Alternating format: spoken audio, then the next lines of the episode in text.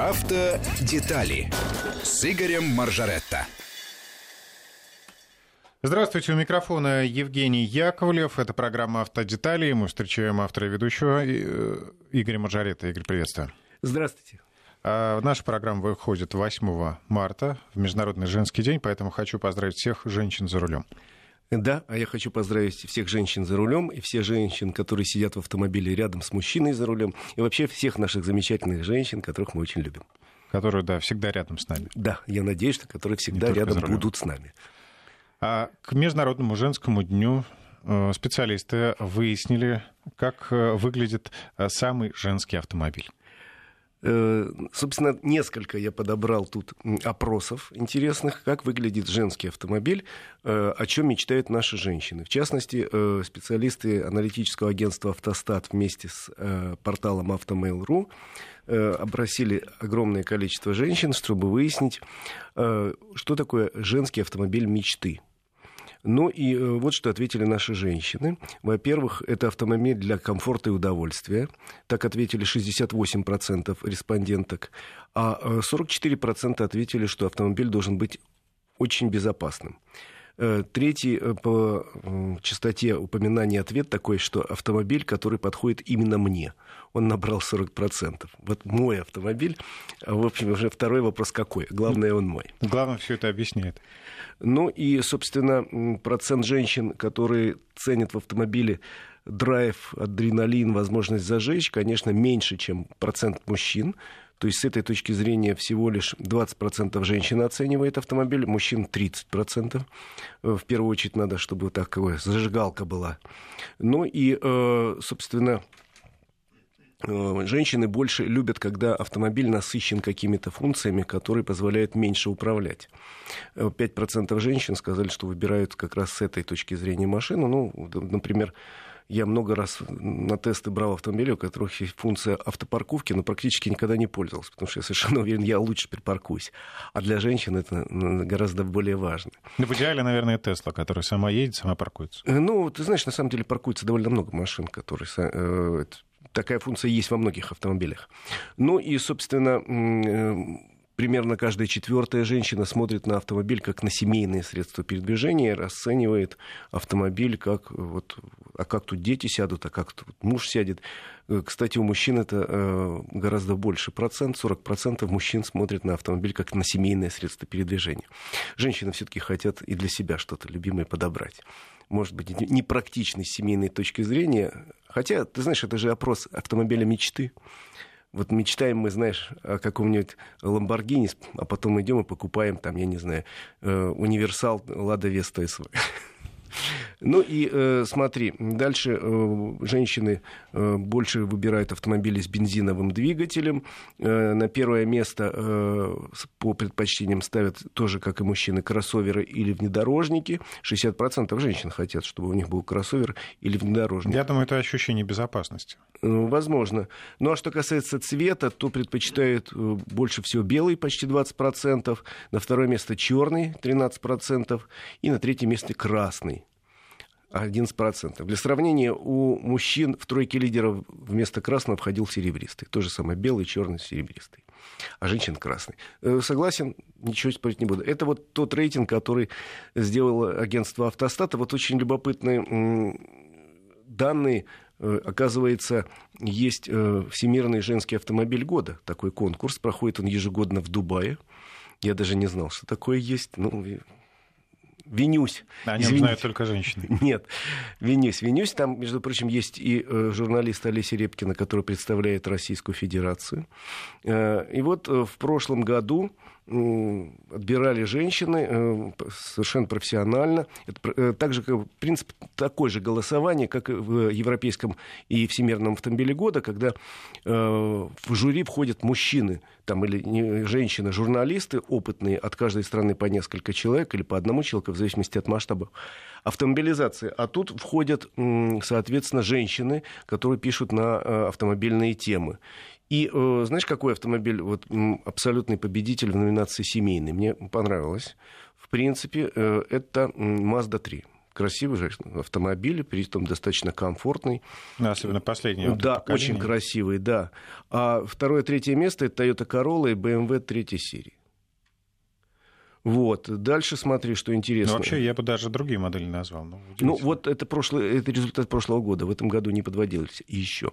Городской автомобиль э, э, Kia Rio, э, Renault Clio и Skoda Scala. Э, э, ну, вот Skoda Scala у нас не продается, а Kia Rio занял первое место. Интересно. Ну, имеется в виду хэтчбэк, вот тот самый, который чуть повыше. Он похож издалека на универсал, э, на э, кроссовер. BMW 8 серии э, получила первое место в категории роскошные автомобили. Э, ну, почему бы и нет? Почему не помечтать? Kia Soul электрический, самый зеленый автомобиль года среди женщин. И э, Range Rover Evoque категории э, кроссовер или внедорожник. На втором и третьем месте э, Citroёn C5 Aircross и Lexus UX. Я хотел спросить, где же Lexus? Почему не ну, слышно? Вот, все девушки да, мечтают. Ну, по крайней мере, в шутках, анекдотах это Да, это о чем мечтают женщины, и я нормально... Кстати, смотри, еще интересно, вот я э, забыл по поводу автостата Автомейл.ру. Там же тоже спросили, а какой бы вы автомобиль выбрали. И на первом месте дамы предпочитают BMW, Mercedes-Benz и Toyota. Вот в такой последовательности. А там задали дополнительный вопрос. Э, а какую вы марку выберете, исходя из финансовых ваших возможностей? Тут немножко поменялись э, лидеры. И получилось на первом месте Kia, потом идет Toyota, а потом идут Audi автомобили. Ну, тут женщины более прагматичны. Что интересно, что марка Kia попала во все номинации абсолютно. И э, международное жюри присудило как лучшему городскому автомобилю. Ну и, в общем, женщины выбирают. Э, сердцем, что называется. Кстати, есть такая статистика, я однажды наткнулся, мне стало жутко интересно. Это, это такой вариант еще раз поздравить женщин с 8 марта. По э, опросам примерно 80-85% автомобилей, которые покупают у нас в мире, это не, не, ну, может быть, Саудовская Аравия исключение. Но в мире 80-85 автомобилей, которые сейчас приобретают, приобретают или женщины, или мужчины, посоветовавшись со своей женщиной. Ну, на самом деле, как мы уже э, слушатели писали нам в одной из прошлых программ, что очень часто оформляют автомобиль на женщину. Да даже не оформляют. Ну, понимаешь, Жену. мне же ездить, например, на этом автомобиле, вот я купил, условно говоря, автомобиль, я же езжу по очереди с женой, и, соответственно, естественно, должны были учтены все ее пожелания. Ну, я считаю, например, что я проеду вообще, ну, сяду за руль любой машины, а вот э, жена, может быть, нет, и ей нужно подобрать как раз что-то более удобное. Совершенно с тобой согласен. Тем более, например, моя жена вообще не водит автомобиль с механикой. То есть, когда-то она сдавала экзамены на механике, но тут же с радостной все это и забыла. Соответственно, уже условие о том, что автомат, оно как бы не обсуждается. Хотя я иногда люблю и могу себе иногда позволить поездить на автомобиле с механикой. Ну и много других каких-то вещей должны быть учтены при покупке автомобиля. Это, ну, вот у меня двое маленьких детей, соответственно, ну, уже не совсем маленьких, но двое детей. Соответственно, заднее сиденье должно быть достаточно просторным, ну и так далее. Поэтому покупка автомобиля 100% э, обсуждается с женой, с женщиной, с любимой, там, с мамой, там, ну, смотря кто с тобой ездит регулярно. Так что, э, в общем, мы, мужчины, бьем себе, конечно, пяткой в грудь и говорим, это я выбрал автомобиль, потому что вот я увидел его и понял, зверюга, хочу, вот. А потом выясняется, что, в общем, решающее слово принадлежало его женщине. Ну, пара комментариев от слушателей. Я надеюсь, что это женщинами пишут, потому что я напомню, что мы говорим о, о автомобиле, самом женском автомобиле. А, автомобиль мечты дорогой, быстрый, прочный, прочный большой джип или спортивный с очень дорогими шинами и колесами, с дорогим рулем и скоростной коробкой передачи с радиоплеером, встроенной антенной и интернетом. А, главное, чтобы радио было, чтобы вести FM слушать. И еще в машине важна прочность, это другое сообщение. Э, надежность, безопасность, внешний вид, скорость эти бензины или дизеля. Мне кажется, это не женщина пишет. Да, это, в общем, так, прикидывается. На самом деле, еще раз говорю, что э, вот такие интересные результаты. И советую мужчинам, когда будете выбирать автомобиль, вспомнить о том, что хотят женщины, а может быть, послушать еще раз нашу программу, вспомнить результаты всех опросов, ну и все-таки выбирать автомобиль, исходя из каких-то э, практических соображений, а не только потому, что вот моя левая пятка так захотела. Впрочем, если вы себе можете позволить купить автомобиль для удовольствия дополнительно, это будет пятый автомобиль в вашем гараже, ну что же, флаг в руки называется. Я тоже мечтаю, что когда у меня будет много-много-много денег, у меня будет пять автомобилей, чтобы каждый был на все случаи жизни. И в гости поехать, и в лес, и просто выпендриться. На самом деле, ты знаешь, почему сейчас во всем мире любят кроссоверы? Это же тенденция не российская. Универсальный Это автомобиль. мировая тенденция. Это потому что, да, действительно, кроссовер — это универсальный автомобиль.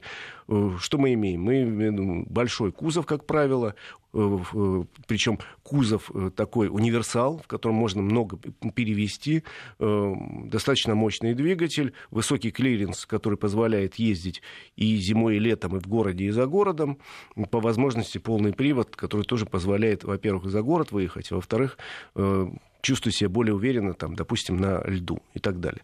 Поэтому весь мир пересаживается на универсальные автомобили, а вот уже иметь второй, третий, четвертый, пятый, это непозволительная роскошь становится по нынешним временам, когда и налоги, и парковки, и цена бензина, да и где его держать для начала? Ну, один, да, такой нюанс, минус э, небольшой, конечно, тоже зависит от модели, где парковать такой. Э, вот я о чем и говорю. Я, может быть, очень хотел бы купить автомобиль, там, Cadillac Escalade Long, еще комплектация 6 метров в длину, и все так красиво. Но, во-первых, он живет в бензинах, как я не знаю что. А во-вторых, вот этого слона где поставишь? Приезжай на пятую улицу Имского поля, особенно в будний день. Да, и поставил вертикально, на попа. Тоже вариант. Кстати, вот идея для разработчиков. Ну что, ладно, эту новость обсудили. А мы теперь перейдем к чуть более серьезным темам. Новый полис ОСАГО касается и мужчин, Ой, и женщин всех. С сегодняшнего дня у нас... Э, Начиная с 8 марта... С 8 марта потрясающие изменения, принципиальнейшие изменения в системе страхования произошли. Просто коренные изменения, можно сказать. У нас теперь новый бланк полиса ОСАГО. А теперь попытаюсь объяснить. Несколько месяцев или лет назад некий депутат вдруг предложил э, премьер-министру на встрече с премьер-министром объединить ОСАГО и КАСКО. Видимо, этот депутат не очень разобрался в сути. А суть то, что это два разных вида страхования, и один из них обязательный, а второй добровольный.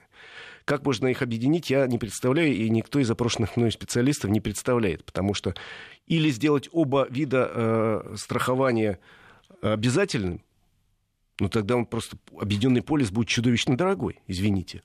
Средняя стоимость полиса ОСАГО у нас Но в стране... тогда меняется 5... вообще смысл обязательного страхования. Так вот, средняя стоимость у нас полиса ОСАГО, обязательного страхования, 5300 рублей, если мне память не изменяет.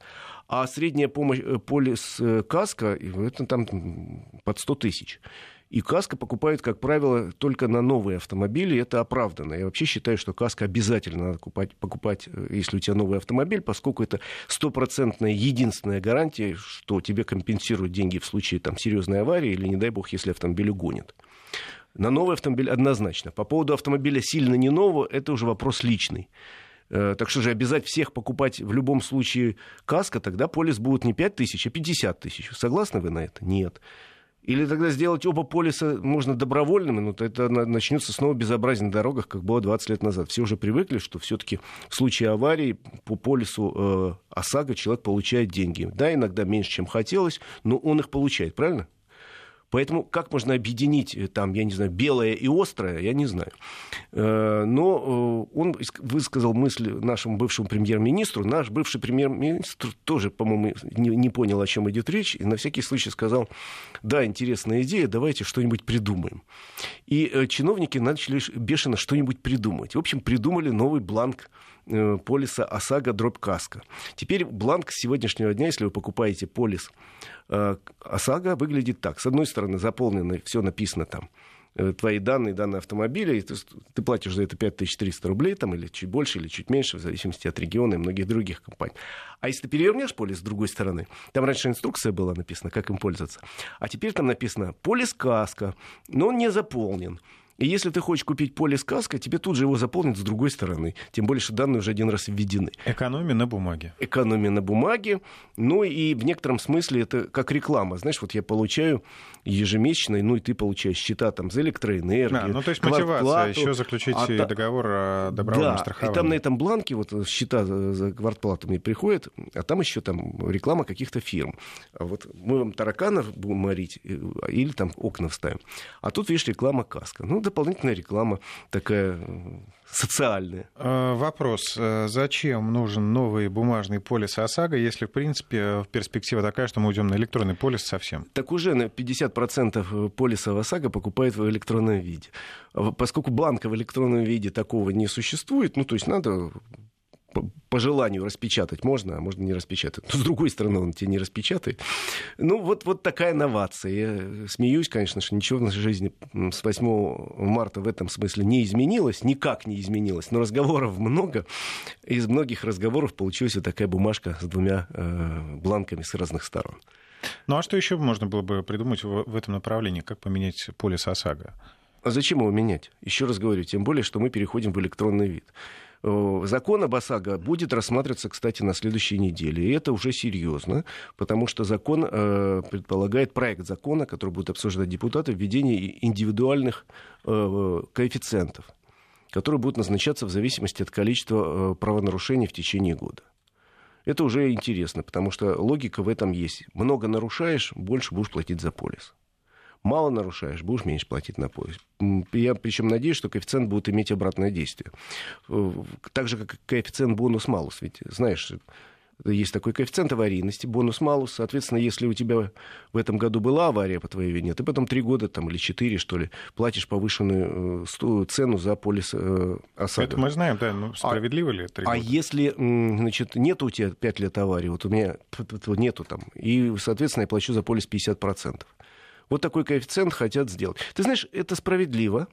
Это мировая практика. Через эту систему прошли э, в 90-е годы все европейские страны, когда они отпустили стоимость. Я занимался немножко изучением этой темы. Э, все европейские страны в 90-е годы прошлого века отпустили стоимость полиса ОСАГО. Во всех странах есть такая штука. По-разному называется, но суть одна.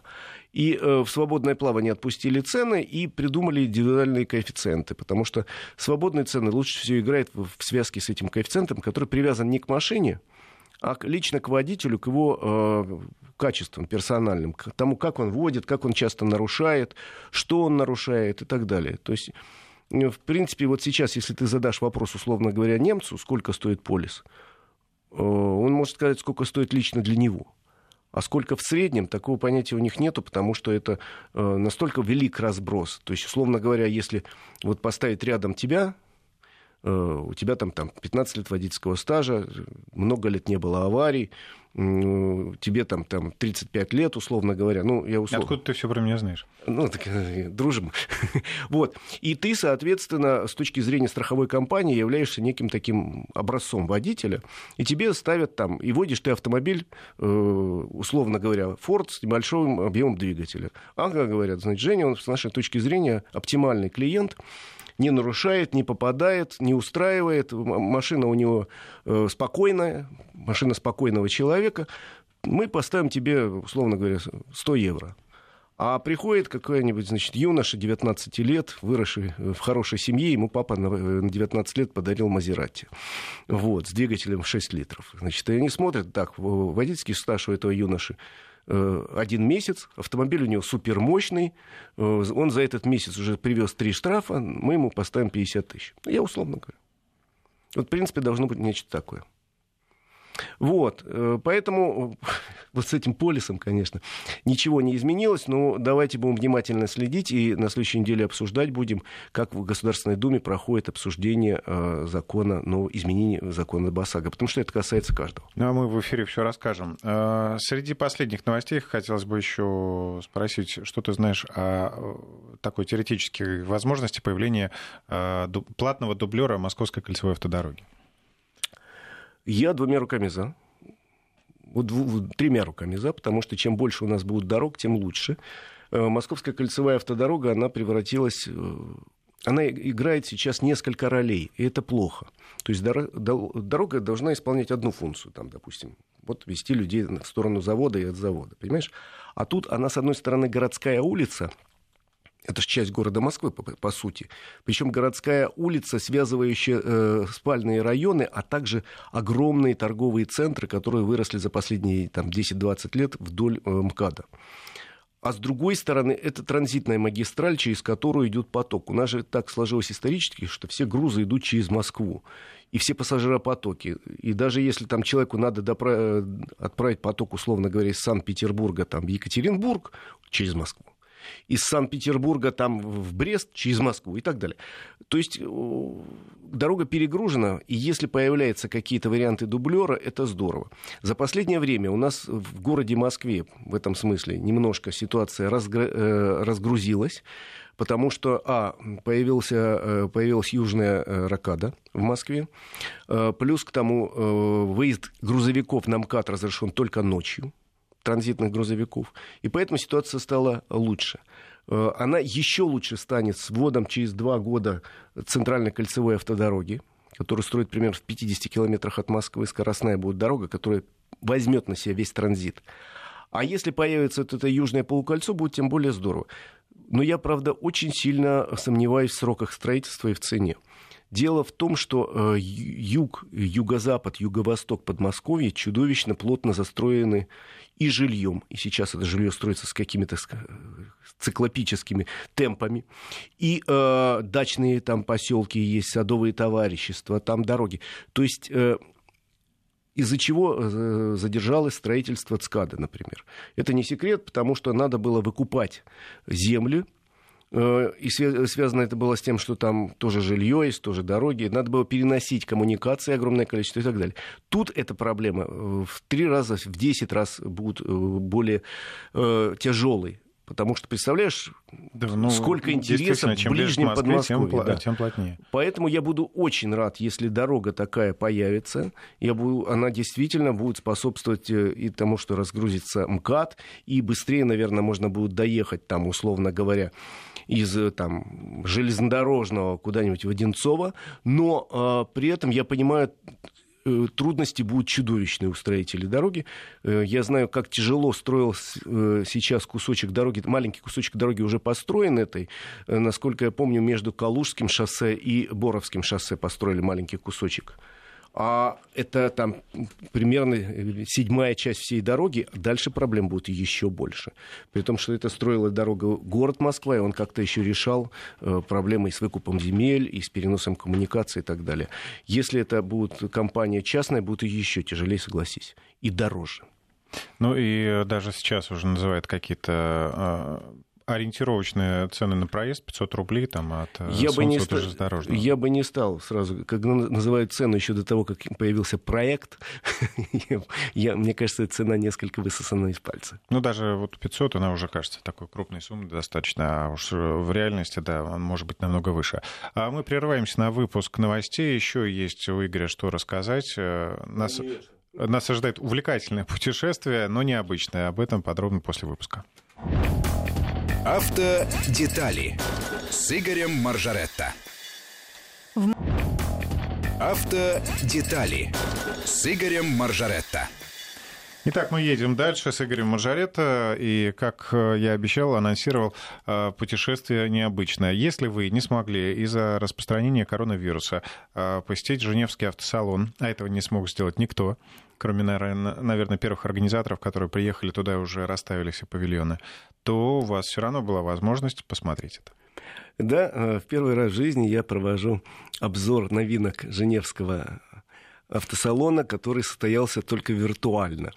То есть я, э, честно признаюсь, 15 лет подряд, если не больше, я ездил в Женеву каждый раз э, в начале марта потому что это самое важное такое событие в автомобильном мире, именно в мире, это самый большой в мире салон. И туда съезжалось огромное количество э, журналистов, специалистов, потому что это место, где э, были огромное количество мировых, европейских и прочих премьер, где показывали концепты, где можно было понять некие тенденции развития автомобилестроения в мире. И, во-первых, это красиво. Это еще праздник, это такой незабываемый праздник. Всегда по традиции первый понедельник марта это была подготовка к открытию, и вечером этого дня проводили, подводили всегда итоги конкурса «Автомобиль года в Европе». Э, и э, вторник, среда всегда по традиции дни прессы. В среду еще небольшое, там есть э, несколько мероприятий для бизнеса. А с четверга всегда открывались ворота Полэкспо.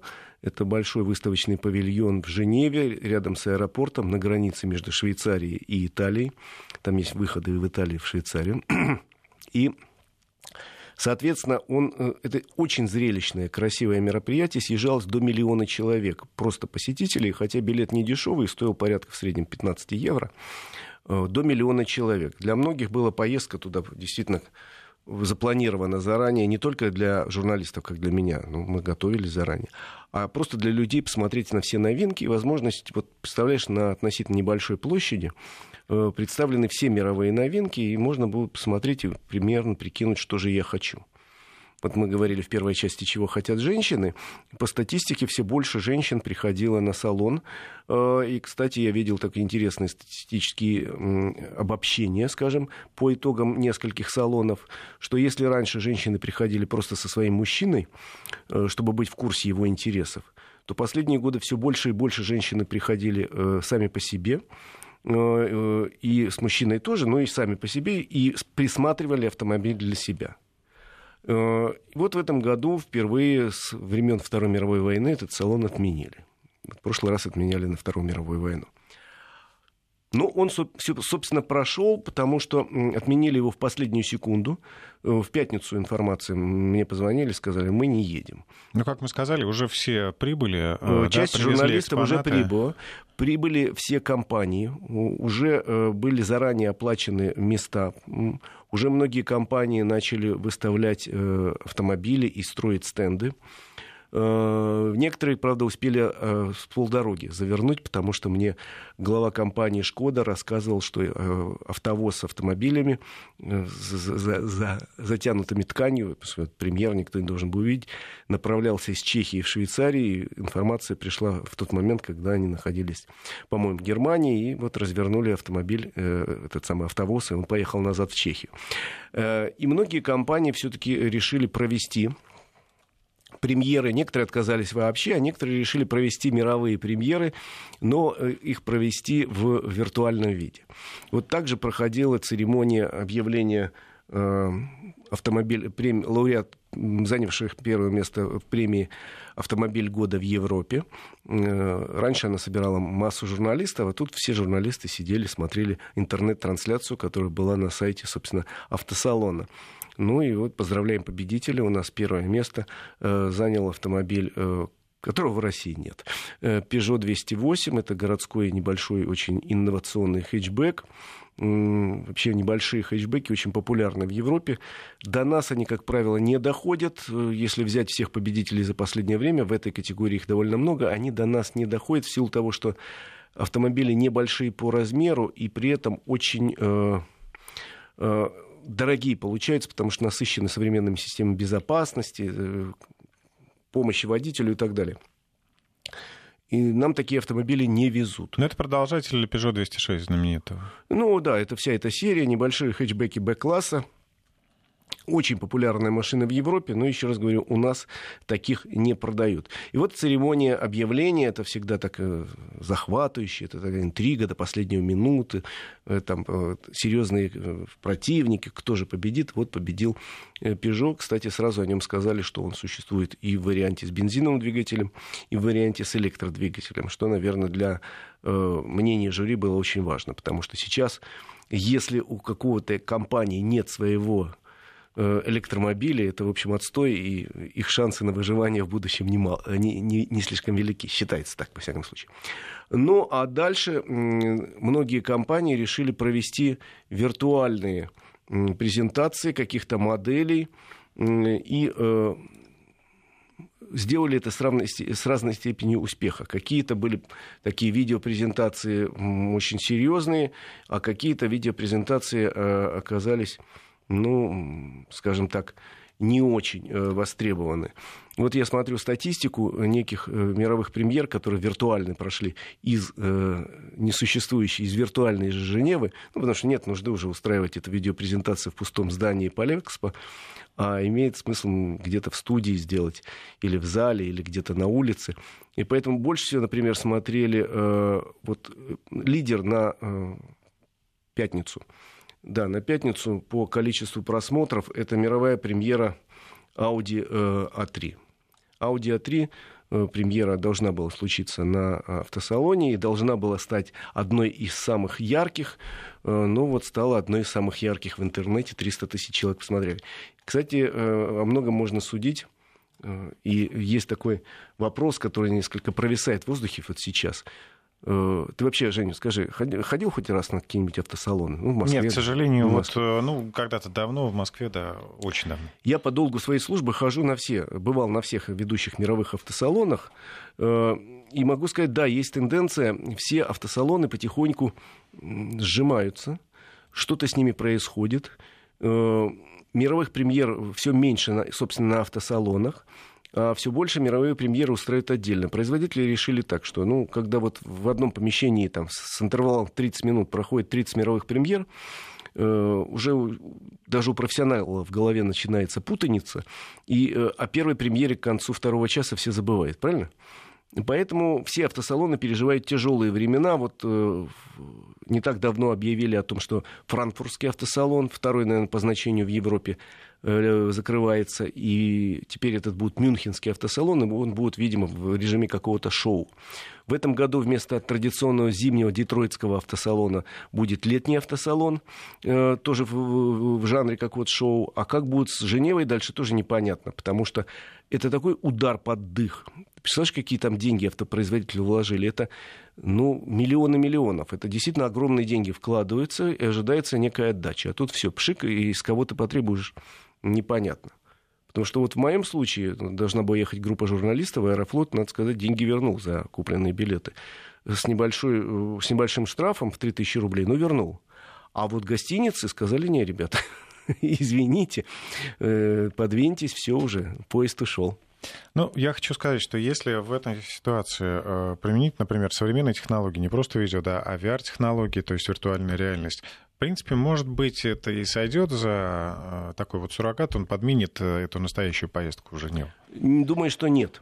Я еще раз говорю, вот смотрю статистику просмотра на YouTube вот этих презентаций, и смотри, первое место с просмотром в 300 тысяч, я уже сказал, Audi A3, это данные на пятницу, на сегодняшний день больше.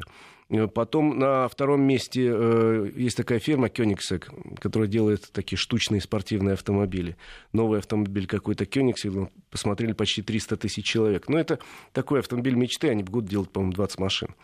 Э, очень хорошо смотрели премьеру нового Porsche 911 Turbo S – более 200, человек, 200 тысяч человек посмотрели. И очень хорошо смотрели э, презентацию, которую сделала компания «Шкода». Э, они представляли спортивный автомобиль Шкода Octavia RS, еще с, представ, с приставкой IV. То есть это э, спортивный автомобиль, но который э, подзаряжаемый гибрид. То есть он еще и на э, электричестве может проехать только на электрический километров 50. А в сумме получается мощная машина, потому что одновременно работает и э, бензиновый двигатель и электродвигатель, получается такой полный привод и такая пуля.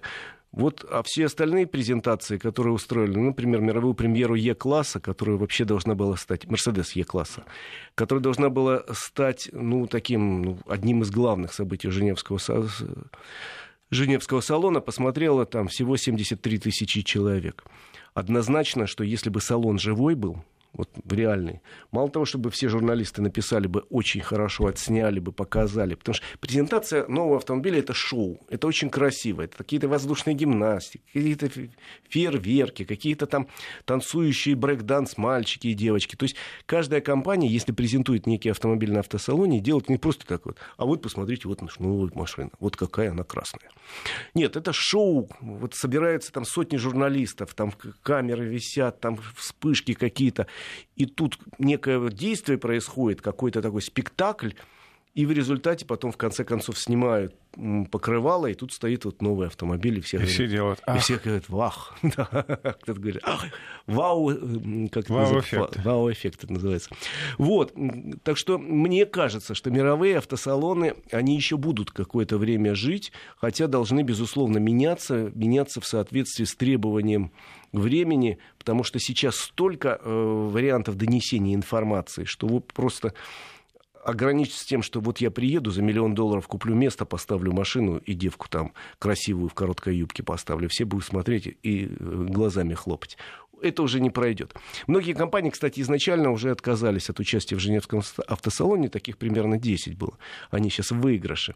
Э, а для многих это вещь принципиальная, я имею в виду отказ. Например, компания Volvo еще несколько лет назад заявила, что нет, пожалуй, это для нас неинтересно, международный автосалон, денег тратится много, надо быть ближе к потребителю, и она проводит, они проводят презентации автомобилей очень специфические. Например, 40-й или 60-й седан, они, я сейчас не помню, какой из них, презентовали в небольшом шведском городе на площадке перед супермаркетом, где там все жители этого города волей-неволей сталкиваются.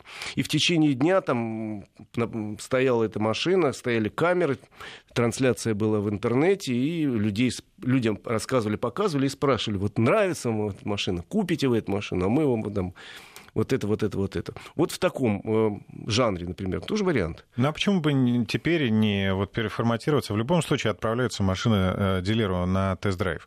Э, попробуйте спрятать эту новинку, никому не показывать, и потом объявить, что завтра во всех салонах э, такого, такого то бренда, например, Mercedes, да, вот завтра приходите, прям пощупайте сами новый E-класс.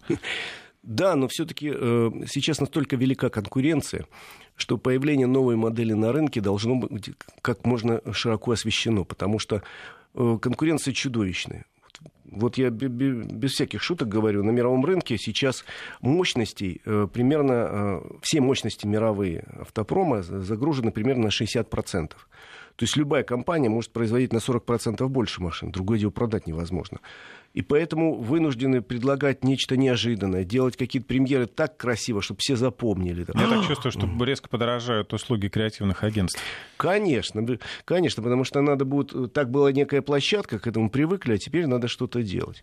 Но я теперь буквально в трех словах расскажу о э, тех автомобилях, которые действительно важны для российского рынка, которые должны были показать на Женеве, э, но показали только в виртуальном виде. Если вас эта модель интересует, можете найти презентацию в интернете кстати. Я уже сказал, что э, э хэтчбэк Audi A3, мировая премьера, это популярная э, модель популярной немецкой марки. Чуть-чуть выросла машина в длину и в ширину, а в качестве бонуса, знаешь, что предлагает? ткань... Audi 1. Нет, нет. Ткань, это такое дань зеленому движению. Ткань, из которой сделано сиденье,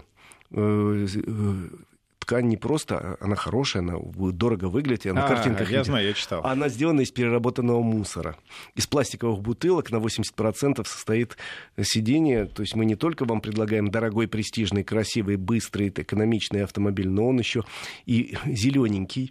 И вот мы таким образом э, заботимся об окране окружающей среды, не только уменьшая выбросы э, самых разных газов, но еще и предлагая вот сиденье из переработанного мусора. Ну и э, там на сиденье, по-моему, уходит 35 бутылок, что ли, пластиковых, а кроме того еще коврики тоже делают из переработанного да, да, да. мусора. Я еще раз говорю, что вот такие инновации, неожиданные предложения, наверное, для тех людей, которые всерьез озабочены охраной природы, перераб... в частности, переработкой мусора, это очень важный такой стимул именно этот автомобиль купить Правда, не знаю, как на нем сидеть, но, конечно... Ну вот я тоже хотел спросить, это же пластик, то есть ты будешь, извините за выражение, потеть.